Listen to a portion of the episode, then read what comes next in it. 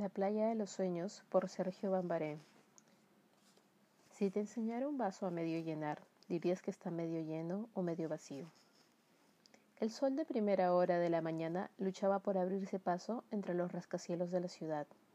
Mientras caminaba hacia el trabajo, sumido en mis pensamientos, envuelto por el ruido de las animadas calles, meditaba sobre la reunión del Consejo de Administración a la que asistiría aquella mañana en William Amalgamated la sociedad financiera que había fundado hace 15 años atrás. Era habitual en mí el acudir al trabajo, pasear por los bulevares que cruzan el centro, evitando así el ensordecedor ruido de la hora punta matutina. Me constaba que dicho hábito se había convertido en un medio para huir de la realidad, una defensa, una manera de decirme que no formaba parte de cuanto me rodeaba. Pero aquella mañana me detuve y miré la hora. Aún dispongo de quince minutos pensé. Era demasiado pronto para ir a trabajar, así que me di un rodeo y crucé el parque. El pequeño parque cercano a mi oficina era el único vestigio de naturaleza que quedaba en aquella jungla de hormigón. Rodeado de edificios lentamente envenenado por los miles de automóviles que cada día pasaban por las calles. Aquel pequeño parque era un tributo a la supervivencia. Las flores aún se esforzaban en abrirse y los viejos árboles negándose a darse por vencidos, se erguían en los restos de lo que solo un siglo antes había sido un hermoso y verde valle. Si estos árboles pudieran hablar, me dije. Me senté en un banco del parque, que solo distaba tres manzanas de la oficina donde a lo largo de quince años, día tras día, semana tras semana, mes tras mes, había pasado las mejores horas de mi vida. Yo era entonces lo que suelen llamarse una persona de éxito. Tras haber trabajado de firme desde muy joven, había gozado de una buena juventud memorable compartida con grandes amigos, disfrutando del privilegio de asistir a una escuela y a una universidad privada, y me había licenciado con matrícula de honor. Los dos diplomas colgados en la pared de mi despacho así lo atestiguaban. Al día siguiente cumplía cuarenta años en la oficina iban a dar una gran fiesta, a la que seguiría una pequeña reunión después del trabajo, con las consabidas tres o cuatro copas. Había trabajado de firme toda mi vida, normalmente durante muchas horas al día, pensando en todos los lujos que alguna vez llegaría a permitirme. Y por fin era así. Poseía una casa espléndida, un coche deportivo de último modelo.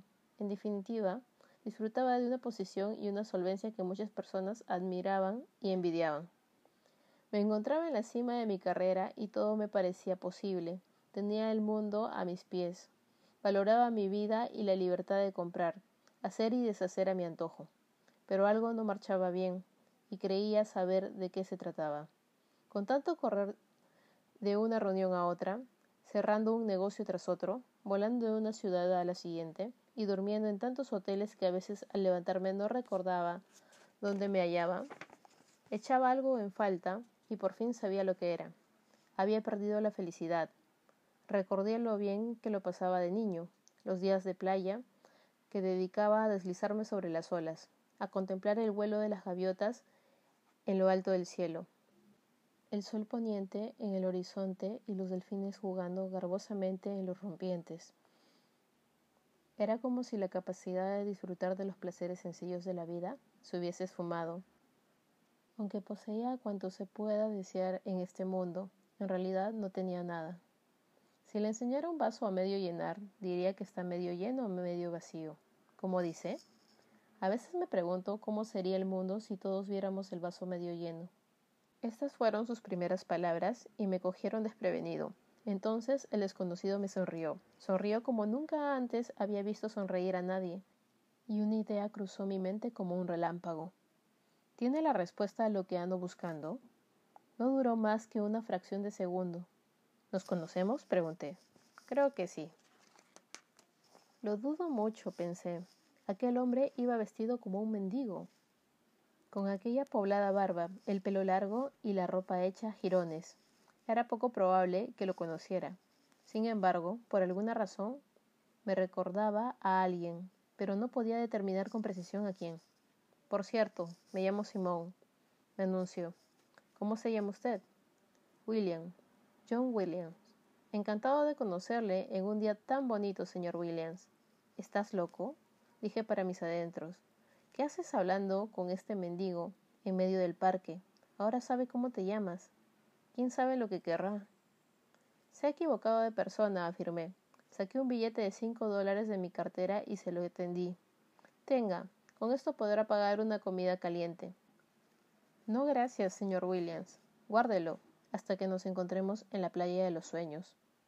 Si no lo quiere, guárdelo hasta que nos encontremos en la playa de los sueños, insistió. Bueno, como usted quiera, respondí, y volví a meter el billete en la cartera. Me puse en pie y comencé a caminar. De pronto me eché a correr. Corrí más rápido de lo que lo había hecho nunca. Volví a percibir aquella extraña sensación que me acompañaba desde que había perdido mi camino en la vida, que interrumpió en mi mente y me preguntó ¿De qué huyes, John Williams?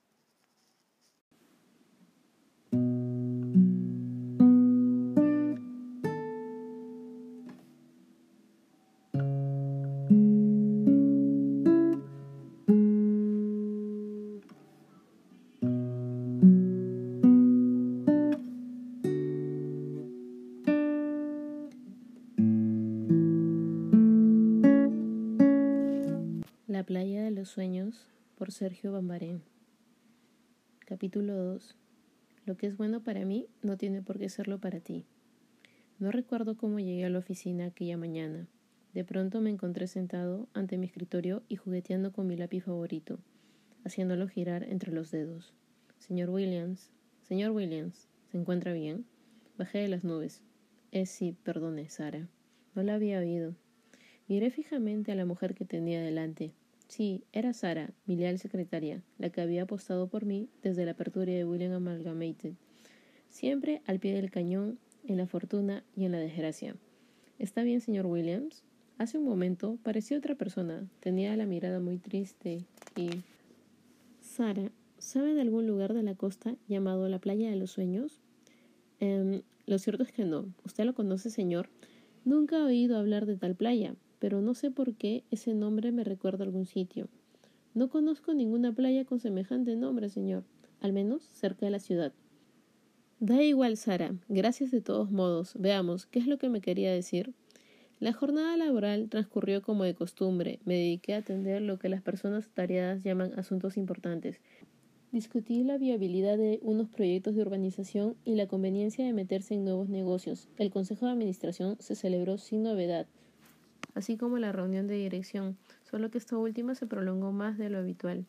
Eran las nueve de la noche y estaba cansado, otro día desperdiciado, pensé. Tenía que haber algo más. Y entonces recordé al mendigo. Si le enseñara un vaso a medio llenar, diría que está medio lleno o medio vacío. Mi vida es como un vaso medio vacío, me dije. Cogí la chaqueta y me dispuse a abandonar la oficina. Ha sido un día largo, señor Williams. Se merece un buen descanso. Buenas noches. Buenas noches, Sara. Por favor, no olvide cerrar cuando se vaya. Estaba a punto de salir, pero me detuve un momento. Sara. Dígame, señor Williams. ¿Cree que trabajar de esta manera, diez a doce horas al día, un día tras otro, año tras año, merece realmente la pena? ¿No será que simplemente nos hemos acostumbrado y que es lo único que sabemos hacer? Hoy no hace más que preguntar cosas raras, señor Williams. No, habla en serio, Sara. ¿No preferiría ocupar su tiempo en alguna otra cosa en lugar de estar aquí, haciendo lo que hacemos todos los días? Me miró con aquella expresión tierna y maternal, tan característica de ella. Señor Williams, hace quince años que lo conozco y creo que lo conozco bien. He visto cómo iba agotando sus energías a medida que pasaban los años, pero también he sido testigo de todas las cosas maravillosas que ha logrado y del respeto que la gente le profesa. Me miró fijamente y agregó Pienso que solo usted puede saber si ha merecido la pena, señor Williams. Guardó silencio unos instantes antes de proseguir. ¿Que si preferiría estar en otro sitio? Creo que no. He tenido una vida plena, con momentos buenos y malos, pero estoy contenta de trabajar aquí. En cierto modo, usted me recuerda a alguien a quien aprecio mucho, pero no olvide que lo que es bueno para mí no tiene por qué serlo para usted, ¿no cree? Miré a través de la ventana, tratando de hallar una respuesta. No lo sé, Sara. Ya no sé nada.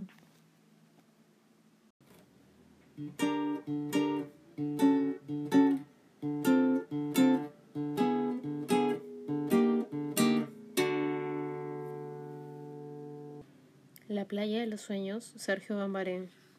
Capítulo 3. El futuro llega enseguida. Hagas lo que hagas, y entonces te das cuenta de lo importante que es tener tiempo para vivir, para ser feliz. Si existía un lugar en el mundo donde podía pensar con claridad y olvidar todas mis preocupaciones, ese lugar era la bahía.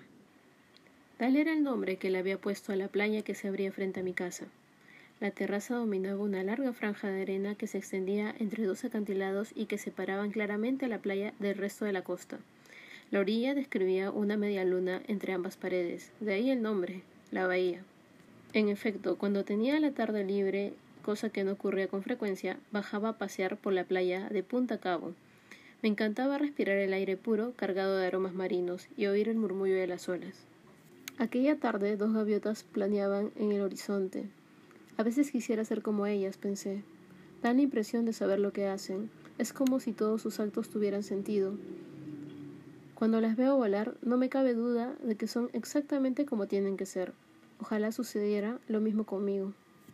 Bonita tarde, señor Williams, dijo una voz. Celebro verle disfrutar del magnífico espectáculo que ofrece la puesta de sol sobre el océano. No me lo podía creer. ¿Simón? Me alegra que todavía se acuerde de mí, señor Williams. Me tenía un tanto preocupado. Desde aquel día en el parque he estado pensando ¿Qué está haciendo aquí? me oí gritar. Disfrutar del panorama, igual que usted, señor. Ahora sabe dónde vivo, pensé. No le he visto nunca en esta playa, le espeté. ¿Qué anda haciendo por aquí?